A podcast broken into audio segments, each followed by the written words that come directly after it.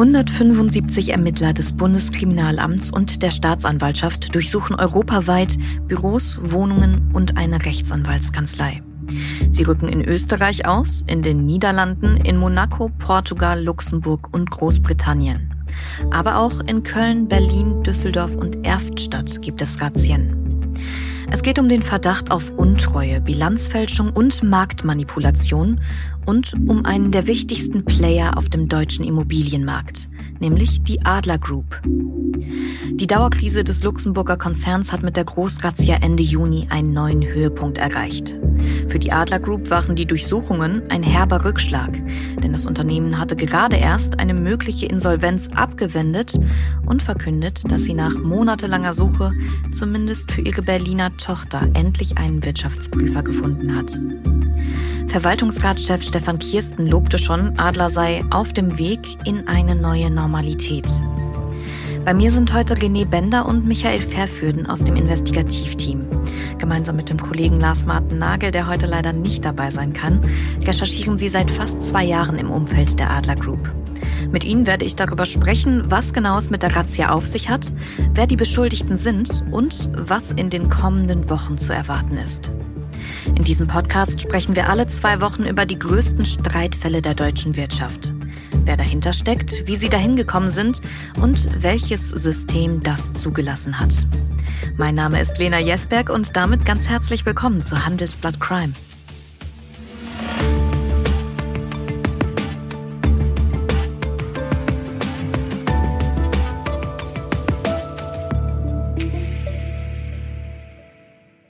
Ja, und jetzt darf ich euch beide natürlich erstmal herzlich willkommen heißen. René, Michael, hi. Hi Lena. Hallo Lena. Und ich muss sagen, ich freue mich sehr, dass ihr heute bei mir im Studio seid und wir, ich glaube, mittlerweile ein viertes Mal über Adler sprechen können. Bevor wir uns jetzt gleich über die Details der Durchsuchung unterhalten und ähm, ja, vielleicht auch für alle die, die sich mit dem Fall Adler jetzt noch nicht ganz so gut auskennen. Wie überraschend war diese Großrazzia, von der ich gerade erzählt habe, für euch? Naja, also ehrlich gesagt, äh, nicht so sonderlich überraschend. Vielleicht jetzt zu diesem Zeitpunkt. Und ganz ehrlich gesagt, wir haben schon weit früher damit gerechnet. Und zwar vor mehr als einem Jahr. Mhm. Wir haben sogar schon quasi eine Hülle angelegt, in, in, in die man reinschreiben kann, weil wir damit gerechnet haben, dass die eigentlich ein paar Wochen später kommen könnte. Da ist so viel bei, bei Adler passiert, kommen wir vielleicht gleich noch zu und haben entsprechend da damit schon da gerechnet. Und das Unternehmen im Übrigen wohl auch. Wir haben im Juni 2022 mit dem Verwaltungsratsvorsitzenden Stefan Kirsten gesprochen und haben das auch schon mal thematisiert. Was ist denn, wenn, wenn die Staatsanwaltschaft demnächst äh, bei Ihnen auf der Matte steht? Und er meinte, ja, alles kein Problem, die bekommen sogar einen Kaffee von uns. Ähm, ja, von daher war es jetzt dann doch überraschend, weil dann passierte monatelang nichts und dann war es so ein bisschen aus dem Blickfeld, ehrlich gesagt, geraten. Man hat gar nicht mehr an eine mögliche Razzia gedacht. Vielleicht nochmal zum Hintergrund. Adler steckt ja schon seit fast zwei Jahren in so einer Dauerkrise. Ne? Ein Shortseller hat damals Manipulationsvorwürfe erhoben. Konkreter gesagt war das der Brite Fraser Paring, ähm, auch bekannt als jemand, der damals auch schon vor Wirecard gewarnt hatte. Und ja, es war im Oktober 2021, dann begann die Finanzaufsicht mit Ermittlungen und im Mai 2022 haben wir erstmals darüber berichtet, dass auch die Frankfurter Staatsanwaltschaft Adler ins Visier genommen hat. Und ähm, ja, dann hat man aber nichts mehr gehört. Wir haben auch wieder immer wieder bei der Staatsanwaltschaft Frankfurt nachgefragt und als Antwort kam immer die gleiche Antwort quasi. Man könne aus Rücksicht auf die laufenden Ermittlungen keine Auskünfte erteilen. Hm. Dann stellt sich ja trotzdem eigentlich die Frage, wenn ihr das schon eigentlich so früh geahnt habt, warum hat das bis zur Razzia so lange gedauert? Absolut berechtigte Frage.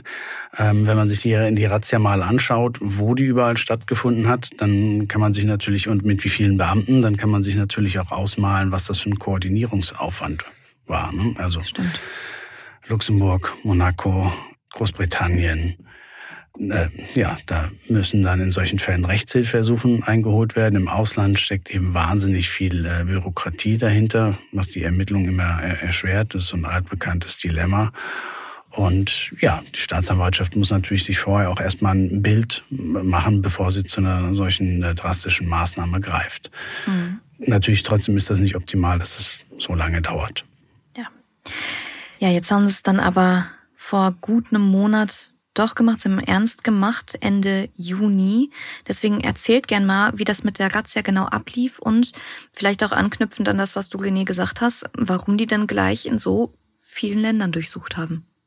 Ja, ob Herr Kirsten den Ermittlern wirklich Kaffee kredenzt hat, das wissen wir nicht. Aber wir wissen dass, was wir gerade in der Anmoderation gehört haben. Die Staatsanwaltschaft hat Büros durchsucht, sie hat Wohnungen durchsucht und sogar eine Rechtsanwaltskanzlei, über die sprechen wir gleich noch. Und da hat sie dann unter anderem Geschäftsunterlagen mitgenommen. Insgesamt waren das 21 Objekte in mehreren europäischen Ländern. Und dazu muss man vielleicht jetzt noch mal einmal, wir haben in den letzten Folgen schon öfters drüber gesprochen, aber das ist jetzt wichtig zu wissen, Adler hat auch, wenn ähm, die Wohnungen und die wichtigen Projekte des Unternehmens eigentlich alle in Deutschland liegen, seinen formalen Hauptsitz in Luxemburg. Das erklärt also, warum da durchsucht wurde. Und zum Firmengeflecht von Adler gehört auch eine niederländische Tochter, die eine wichtige Rolle spielt, vor allem jetzt in den Ermittlungen der Staatsanwaltschaft. Das erklärt also, warum dort durchsucht wurde. Und dann kommt eben hinzu, dass sich auch die Liste der sieben Beschuldigten ziemlich international liest. Auf ihr stehen nämlich Personen mit deutscher, österreichischer und auch englischer Staatsangehörigkeit, darunter ehemalige und sogar auch ein aktueller Adlermanager. Ja, und durchsucht wurde ja auch in Monaco. Ne? Da denke ich natürlich direkt an Jeftet Kana, den umstrittenen Berater und angeblichen Strippenzieher hinter vielen ja, fraglichen Adler-Deals, der da ja eine sehr tolle Yacht liegen hat, über die wir in der ersten Folge ausführlich gesprochen haben. Ja, Treffer. Also Kana gehört genauso zu den Beschuldigten wie seine Ehefrau, wie sein Schwager Josef Schrattbauer und auch wie sein Strafverteidiger. Das erklärt auch, warum unter den durchsuchten Objekten eine Rechtsanwaltskanzlei war. Das ist nämlich die von, von Kanas Verteidiger gewesen. Mhm. Und daneben finden sich dann auf der Liste dann noch die ehemaligen Vorstände der Berliner Adler-Tochter Adler Real Estate, nämlich Maximilian Rienecker und Thomas de Vargas Machuca. Besonders heikel für Adler ist aber eigentlich eine andere Personalie, nämlich dass die Behörden auch gegen Sven Christian Frank ermitteln. Das ist der aktuelle Chefjurist der gesamten Adlergruppe und gleichzeitig Vorstand der Adlertochter Consus. Über die haben wir auch schon öfters gesprochen. Das ist äh, die Tochter, die für die vielen Baustellen verantwortlich ist, auf denen es nicht vorwärts geht in Berlin, Düsseldorf, Köln und anderen deutschen Großstädten. Und dass es besonders heikel ist für Adler, hat man vielleicht auch daran gemerkt, dass äh, sich das Unternehmen am nächsten Tag dann auch äh, beeilt hat, eben ähm, Rückendeckung für Herrn Frank zu signalisieren, dass man gesagt hat, wir sprechen ja weiter das Vertrauen aus. Ähm, na, nachdem er, also er hatte um Entbindung von seinen Pflichten gebeten und das Unternehmen hat dann aber gesagt, nein, wir vertrauen dir weiter voll und ganz. Mhm. Jetzt wissen wir ja schon, dass es unter anderem um den Verdacht auf Untreue geht. Aber was genau wirft denn die Staatsanwaltschaft diesen sieben Personen, diesen sieben Beschuldigten jetzt vor? Also sie wirft den Beschuldigten vor, ähm, Adlerbilanzen unrichtig dargestellt oder eben Beihilfe dazu geleistet zu haben. Und okay. zwar zwischen 2018 und 2020. Und die, die Vorwürfe richten sich im, im Wesentlichen an ähm, die Vorstände oder eben Schrägstrich ehemaligen Vorstände. Und wie, wie gesagt, eben ein, ein Anwalt. Ähm, ja, und es sollen auch Beraterverträge abgeschlossen worden sein, für die es nach derzeitigem Ermittlungsstand keine Gegenleistung gab. So hat es die Staatsanwaltschaft formuliert. Und ganz zentral ist in der ganzen Geschichte eben ein ominöser Deal, über den wir schon öfter geschrieben und auch hier im Podcast berichtet haben.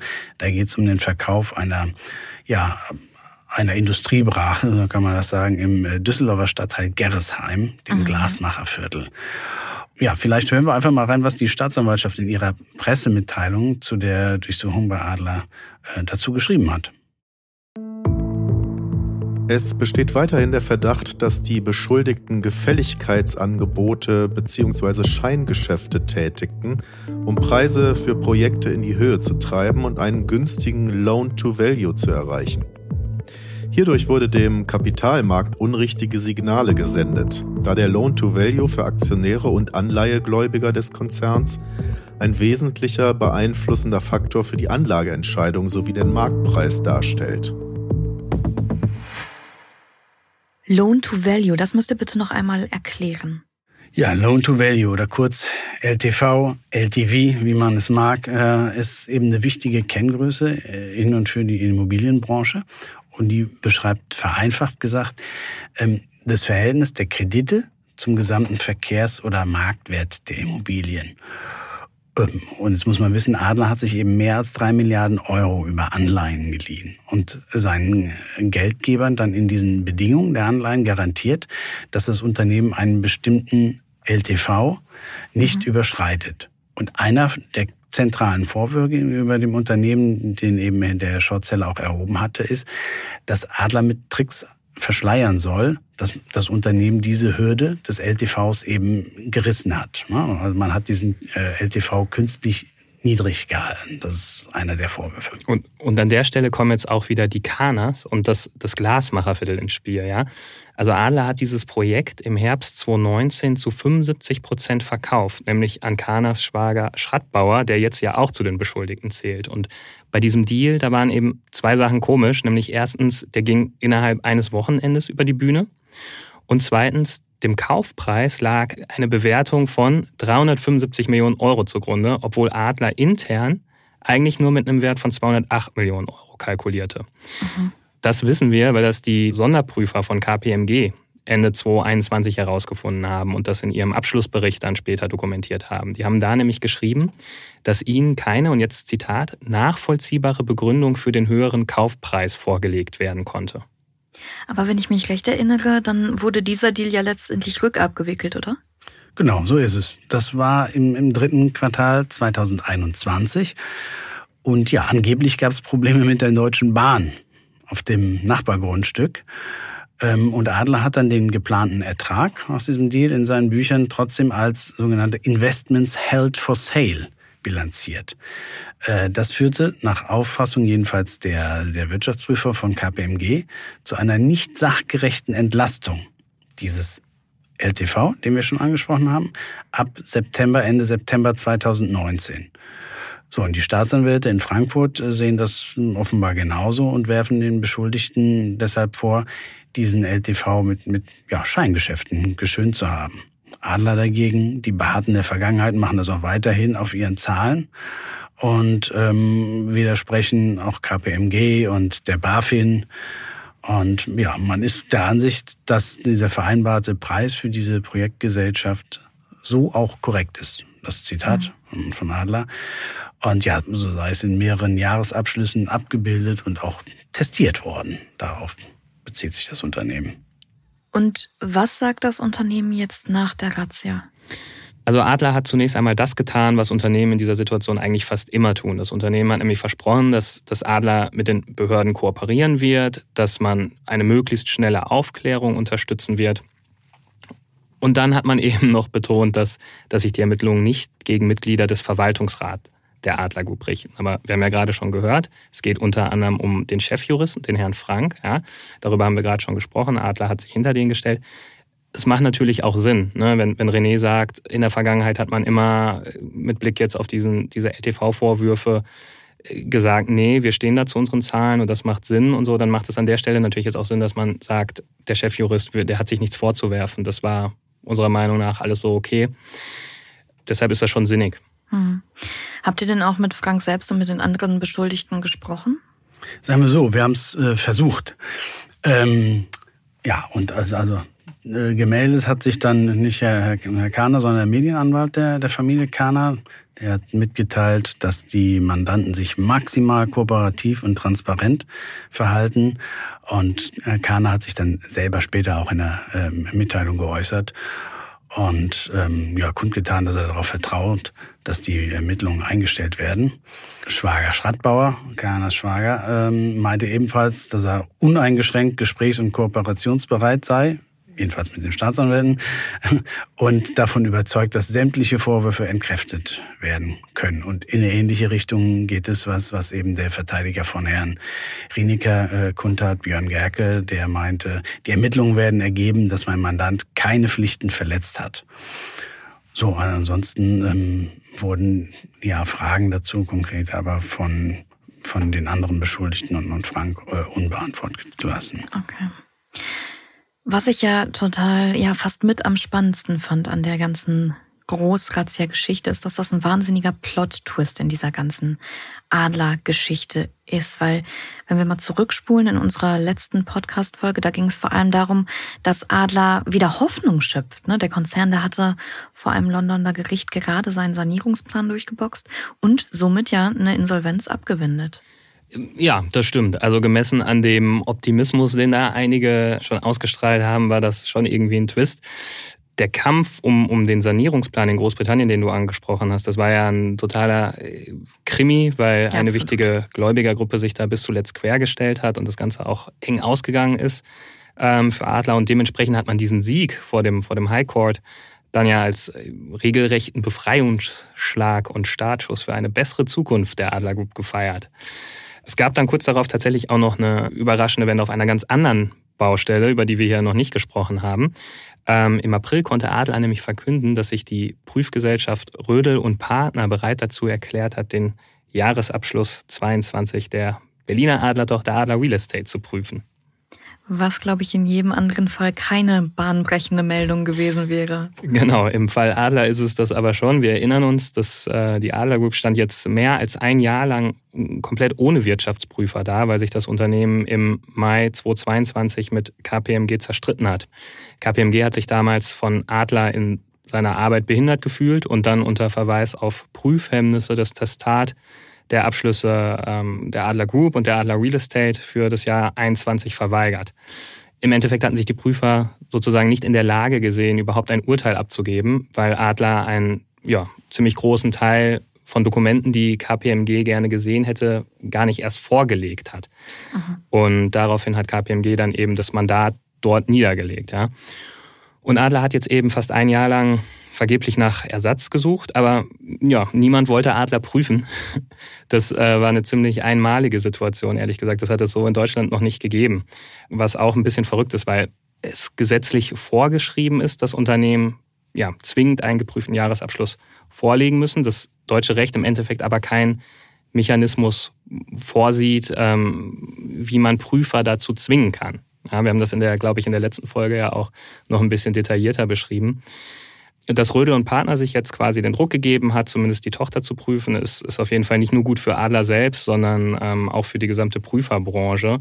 Die war nämlich tatsächlich schon wegen dieser, ja, wegen dieser Hemmungen, sage ich mal, im Fall Adler schon in die Kritik geraten. Also da gab Aha. es Leute, die, die gesagt haben, das, das kann eigentlich nicht sein, dass sich jetzt keiner traut, ähm, dieses Unternehmen anzufassen. Vielleicht nochmal ganz kurz dazu, wenn, man, wenn wir uns erinnern.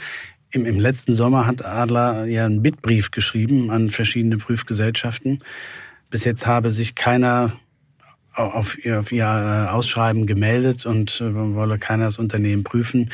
Man soll doch bitte nochmal in sich gehen, so, so in die Richtung. Da hat sich auch keiner gemeldet. Und dann ging das ja weiter und ist bis vors Gericht gegangen. Und das Bericht, Gericht hat dann KPMG als Prüferin wieder bestellt und dann gesagt, ihr müsst aber jetzt prüfen. Und dann haben die gesagt, nö. Und das geht eben. Das ist das, was Michael eben angesprochen hatte. Das, das ging dann auch letztlich.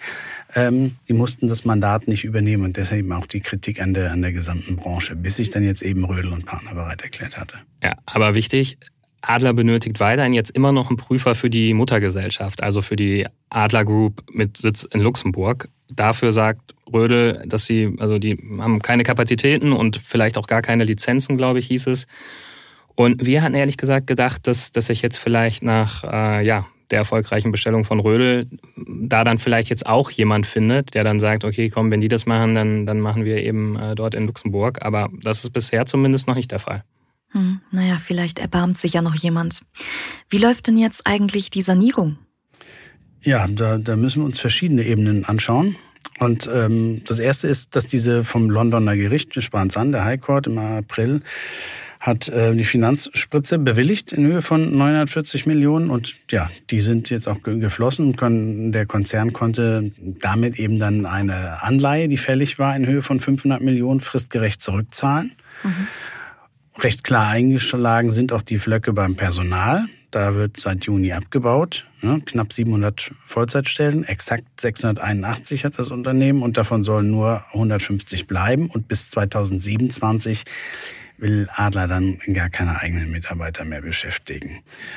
Ähm, ja, und die nächste Ebene ist der Verkauf von Immobilien. Und hier ist eigentlich vorgesehen, dass man bis zum vierten Quartal 2024 ähm, Objekte im Wert von 4,5 Milliarden Euro verkauft. Mhm. Damit würde der Konzern dann letztlich über ausreichend äh, Liquidität verfügen, um die Verpflichtungen zu erfüllen und bei Fälligkeit zu bedienen. So hat es die Unternehmensberatung Boston Consulting kundgetan. Ähm, und dann sollen die letzten 10.000 Wohnungen bis äh, 2026 verkauft werden. Allerdings, das Ganze läuft nicht, nicht so wie geplant, denn bei den Immobilienverkäufen ist bisher nicht wirklich was zusammengekommen und das schon länger. Ich gehe nochmal auf das Interview mit Herrn Kirsten zurück im Juni 2022. Da ging er noch davon aus, dass allein bis Ende 2022 Immobilien für eine Milliarde Euro verkauft werden könnten und äh, sagte, selbst wenn das nicht klappt, dann ähm, werden die sich lediglich verschieben. So, mhm. die haben sich jetzt aber auch durch die äußeren Umstände, gestiegene Zinsen etc. schon deutlich nach hinten verschoben. Ne? Und der Druck wächst natürlich und es wird nicht einfacher. Ne? Zinsen sind gestiegen, Preisdruck auf die Immobilien und ja, da tut sich bislang nichts. Hört sich ja erstmal nicht so rosig an, das alles. Wie sieht's denn mit den Bauprojekten aus? Geht's wenigstens da vorwärts? Äh, nee, auch da tut sich äh, ehrlich gesagt wenig bis nichts. Ähm, das ist ja so ein Thema, das uns eigentlich seit, seit Anfang an, also den ersten Adlertext haben wir ja, glaube ich, im, im, im September 21 oder so geschrieben. Und seitdem sind auch diese, diese stillstehenden Baustellen immer wieder ein Thema, weil das echt ein Drama ist. Das ist halt in allen Städten, wo dieser Wohnraum dringend benötigt wird, ja, auch hier in Düsseldorf. Ich fahre jeden Tag am am Projekt Grand Central direkt am Hauptbahnhof äh, vorbei. Das ist, da sind inzwischen wieder die, die, die Zeltlager aufgeschlagen von Obdachlosen, die sich da jetzt, äh, ja, äh, die da halt übernachten. Ähm, drei kleine Häuschen stehen da von dem anderen Unternehmen, das auf diesem, diesem Gelände quasi Häuser baut. Ja, das sind die Sozialbauten. Da stehen jetzt inmitten dieser riesigen Brache stehen halt drei kleine Türme und der Rest, wo Adler eigentlich bauen sollte, da tut sich ansonsten gar nichts. Mhm. Ähm, ich glaube, das ja, wahrscheinlich prominenteste und bekannteste Adlerprojekt ist der Steglitzer Kreisel in Berlin. Da hat jetzt eine Zeitung aus Berlin zuletzt geschrieben, das ist das Einzige, was sich am Steglitzer Kreisel bewegt, das in Fetzen herabhängende Baunetz im Wind ist. Das ist schon fast poetisch. Poetisch, ja. Genau. Und äh, ja, dementsprechend, also wir wissen, dass, dass vor Berliner Gerichten insgesamt, ähm, das sagt die Senatsverwaltung, derzeit 23 Verfahren gegen Adler anhängig sind. Und da geht's auch oft um den Steglitzer Kreise ja, und um den Stillstand da. Und ja, vielleicht noch als weiteres Beispiel, da gibt's noch den Schwabenland Tower bei Stuttgart. Das ist auch, da haben wir auch hier schon öfters drüber geschmunzelt. Das ist das Projekt, in dem sich die Wanderfalken eingenistet hatten, weil sich da so lange überhaupt nichts getan hat und die dann offenbar dachten, das sei ein guter Ort, um äh, da irgendwie die Nester zu bauen. Und ähm, man hat dann diesen Bau irgendwann auch äh, äh für ja als Übungsplatz für die Feuerwehr benutzt. Ähm, und da war lange das Thema, ähm, auch in der Lokalzeitung und so, das verfolgen wir natürlich auch. Ne? Wir gucken regelmäßig irgendwie, was schreiben denn die anderen so über Adler. Und da beim Schwabenland Tower ist, ist, war immer so das Thema der Kran. Ne? Da ging es immer darum, wann kommt denn jetzt endlich dieser große Kran? Dann kann man endlich mal sehen, da geht's vorwärts und so. Und Adler hat immer versprochen, bald kommt der Kran, bald kommt der Kran. Und dann kam er nie und dann kam er irgendwann doch. Und jetzt wird er wieder abgebaut, ähm, weil der Schwabenland Tower eines der Projekte ist, das äh, das Unternehmen zum Verkauf gestellt hat. Also long story short, hakt da noch an, an ganz, ganz vielen Stellen. Naja, wenn man Adler dann schon keinen schnellen Fortschritt bei seinen Bauprojekten äh, zugutehalten kann, dann ja vielleicht doch so ein bisschen Artenschutz. ich muss sagen, ähm, ich selber, ich lese sowas ja auch immer ganz gern nochmal in aller Ruhe nach. Und wenn es Ihnen, liebe Hörerinnen und Hörer, auch so geht, dann können Sie im Anschluss an die Sendung ja mal in die Folgenbeschreibung reinschauen. Da verlinken wir Ihnen die relevantesten Artikel zum Fall Adler. Und für alle, die das lesen wollen, aber noch kein Handelsblatt-Abo haben, verlinke ich da auch nochmal unser Sommerangebot mit dem Sie das Digital-Abo dann sechs Wochen lang für einen Euro testen können. So, halten wir also fest, Adler hat die Insolvenz jetzt abgewendet, kann zumindest für eine Tochter vermelden, dass endlich ein Prüfer gefunden wurde und ja, macht zumindest kleine Fortschritte beim Konzernumbau. Ist denn sonst noch was passiert? Ja, das, das klassische ähm, Adler hat Zahlen vorgelegt, jetzt im, im Frühjahr, und zwar die untestierte Bilanz dann ne, für 2022. Und das muss man halt sagen, die fielen ja fast schon gewohnt jetzt äh, katastrophal aus. Ähm, die Gruppe hat 1,7 Milliarden Euro Verlust geschrieben, was vor allem eben an Wertberichtigungen liegt ne, für, für Immobilien. Das Wohnungs- und Entwicklungsportfolio wurde allein mit 760 Millionen Euro niedriger bewertet. Und dann kommen noch alle, äh, ja, kommen noch alle möglichen weiteren Berichtigungen dazu, unter anderem Vermögenswerte und eben Abschreibungen auf die Tochter Consus. Und ja, last but not least hat der Verwaltungsrat Chef Kirsten dann auch ähm, auf der Bilanz PK auf die 45 Millionen Euro an Rechts- und Beratungskosten verwiesen die er gerne behalten hätte. Ja, kann ich mir vorstellen. Und aber, ähm, ja, wie man Herrn Kirsten kennt, der gab sich gewohnt optimistisch und meinte, eine Katze habe neun Leben und Adler habe zumindest mehr als drei. Und äh, man habe halt allein äh, dreimal eine existenzbedrohliche Situation in den vergangenen zwölf Monaten abgewendet und ähm, hat es dann auch äh, ja, in Segelmetaphern um, umschrieben. Das Schiff befinde sich unverändert in rauer See und gebe aber Fortschritte bei den Bemühungen, Adler zu stabilisieren. Damit hat er klaren Bezug genommen auf den Sanierungsplan und die, die Meldung zum neuen Prüfer. Das war kurz davor erfolgt. Und jetzt gäbe es eben ein zartes Pflänzchen Vertrauen, das müsse man schützen.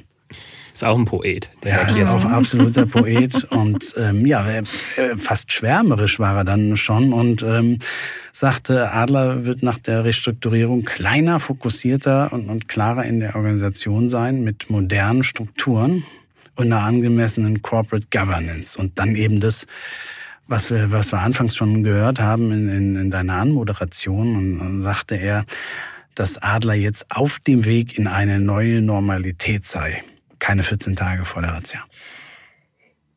Die Wende kam schnell, würde ich sagen. Lass uns doch noch mal auf eine der zentralen Figuren im Fall Adler schauen, nämlich, ähm, ich habe ihn schon angesprochen, Chefdet Kana. Was macht er eigentlich so? Äh, gute Frage. Ähm, wir haben uns das auch gefragt und deshalb auch nach der Razzia nochmal ganz genau hingesehen. Der äh, Herr Kana ist ja äh, angeblich jetzt überhaupt gar nicht mehr für Adler tätig, nicht als Berater und, und, und hat überhaupt gar nichts mehr mit dem Unternehmen zu tun. Und stattdessen hat er ähm, vor etwa einem Jahr als Vorstandschef bei der Aggregate Holdings aus Luxemburg angeheuert. Aggregate, das war früher mal der Adler Großaktionär und äh, das Unternehmen hält jetzt immer noch vier Prozent an der Adler Group. Und naja, also wir haben, wir haben uns gefragt, jetzt sozusagen, auch wenn Kana seine Unschuld beteuert und, und mit den Behörden kooperieren will, kann und sollte der Mann eigentlich Aggregate-Chef bleiben? Ja, und das haben wir uns jetzt nicht nur wegen seinem Ärger mit der Staatsanwaltschaft gefragt, ähm, sondern auch deshalb, weil ja auch die wirtschaftliche Lage bei Aggregate eher angespannt ist. Na dann erzähl mal. Äh, Aggregate hat tatsächlich einen Tag vor der Razzia bei Adler ähm, seinen Jahresabschluss für 2022 veröffentlicht. Und der hielt, sage ich mal, gleich mehrere Überraschungen bereit. Das Unternehmen musste nämlich genauso wie Adler seine Immobilienbewertung massiv nach unten korrigieren. Da stand unter dem Strich dann ein Fehlbetrag von 2,8 Milliarden Euro. Mhm. Ähm, Im Jahr davor waren, lag der Verlust noch bei 469 Millionen. Und diese Zahlen waren auch nicht testiert. Äh, Kana selbst hat im Vorwort des Jahresberichts erläutert, dass die Prüfer nämlich Zweifel an der Fortführungsprognose des Unternehmens angemeldet haben. Er hat dann angekündigt, dass äh, geprüfte Zahlen nachgereicht werden. Zitat, sobald und falls die wesentlichen Refinanzierungen abgeschlossen sind. Er hat dann gleich aber auch eingeräumt, dass, dass das auch schiefgehen kann. Was natürlich ähm, für alle Leute, die da irgendwie äh, Geld drin haben, keine so tolle Nachricht ist. Mhm. Aber ja, Kana, Kana wäre nicht Kana, wenn er nicht ein paar markige Worte dazu auf Lager hätte. Ähm, er hat auf seinem LinkedIn-Profil nämlich ein Interview gepostet. Da hat er sich, äh, ja, ich sag mal, fast glücklich über diese Zahlen geäußert. Und vielleicht können wir da auch einfach mal im Original reinhören. I am proud of our net loss. I'm serious. One must take a sober look at property values to ensure they fully reflect the new economic circumstances to then be able to move on. I'm very pragmatic about it. In dem gleichen Interview hat sich Kana tatsächlich übrigens auch nochmal, um jetzt sozusagen die Klammer zu schließen, ja, auch nochmal zu den Ermittlungen der Staatsanwaltschaft äh, aus Frankfurt geäußert. Er hat nämlich gesagt, wenn die Dinge kompliziert werden, dann stelle ich mich der Situation. Er, mhm. also Kana, ja, er stehe zu allem, was er getan habe. Ja, das ist mal eine Ansage, würde ich sagen. Und jetzt, wie geht's weiter? Ja, vielleicht greifen Sie seine Stellungnahme einfach mal auf und äh, gucken auf die staatsanwaltlichen Ermittlungen. Ähm, da hat er wahrscheinlich jetzt bald die Chance, sich der Situation zu stellen, denn die äh, Frankfurter Staatsanwaltschaft, die hat unseren Informationen zufolge jetzt mit ähm, Vernehmungen begonnen. Ob Herr Kahner schon vernommen wurde oder nicht, das weiß ich nicht, aber da wird er sicher bald die Gelegenheit äh, haben und sich dann auch ausführlich äußern können. Mhm. Ähm, ja, aber ein Zeitrahmen ist da schwer vorherzusagen, wie, wie lange sich die Ermittlungen noch ziehen werden der Staatsanwaltschaft Frankfurt. Also wir erinnern uns, ermitteln circa jetzt seit Mai 2022. Jetzt gab es die Razzia und was man aber, glaube ich, klar sagen kann, die Entscheidung, ob eine Anklage erhoben wird, ob keine erhoben wird, äh, wie das Verfahren endet ähm, von Seiten der Staatsanwaltschaft, das wird wohl dies Jahr nicht mehr passieren. Und ehrlich gesagt, glaube ich, auch nicht in den ersten Monaten 2024. Auf jeden Fall ist bei der äh, Frankfurter Staatsanwaltschaft jetzt Bewegung drin, was man vielleicht an anderer Stelle nicht so sagen kann. Warum das? Ähm, naja, es ermittelt ja nicht nur die Staatsanwaltschaft Frankfurt, sondern auch die in Berlin. Mhm. Und ähm, aber was da passiert oder ehrlich gesagt, ob da überhaupt viel passiert, das ist schwer zu sagen. Vor neun Monaten, Ende 2022, gab es eine, Anfrage, beziehungsweise die Behörde hat dem Berliner Abgeordnetenhaus mitgeteilt, ähm, jetzt Zitat, in verschiedenen Abteilungen der Staatsanwaltschaft Berlin werden Ermittlungsverfahren im Zusammenhang mit der Adler Group geführt. So, und wir haben das natürlich dann zum Anlass genommen, haben mal nachgehakt, haben, wollten rauskriegen, wie viele Verfahren denn da geführt werden worum es konkret geht und ob man was zum Personenkreis sagen kann, gegen den sich die Vorwürfe richten. Ähm, ne, man, man, kann viel spekulieren, worum es geht, aber ähm, das wollten wir halt gerne genauer wissen. Ja, und erst hieß es, man, man könne uns das nicht so genau sagen und man sichte die Verfahren noch. Mhm. Also, lange Rede, kurzer Sinn.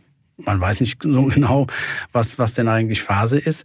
Dann haben wir immer wieder nachgefragt und dann hieß es monatelang, man könne aus ermittlungstaktischen Gründen nichts sagen. Ja, und jetzt zuletzt hört man aber auch nicht viel mehr.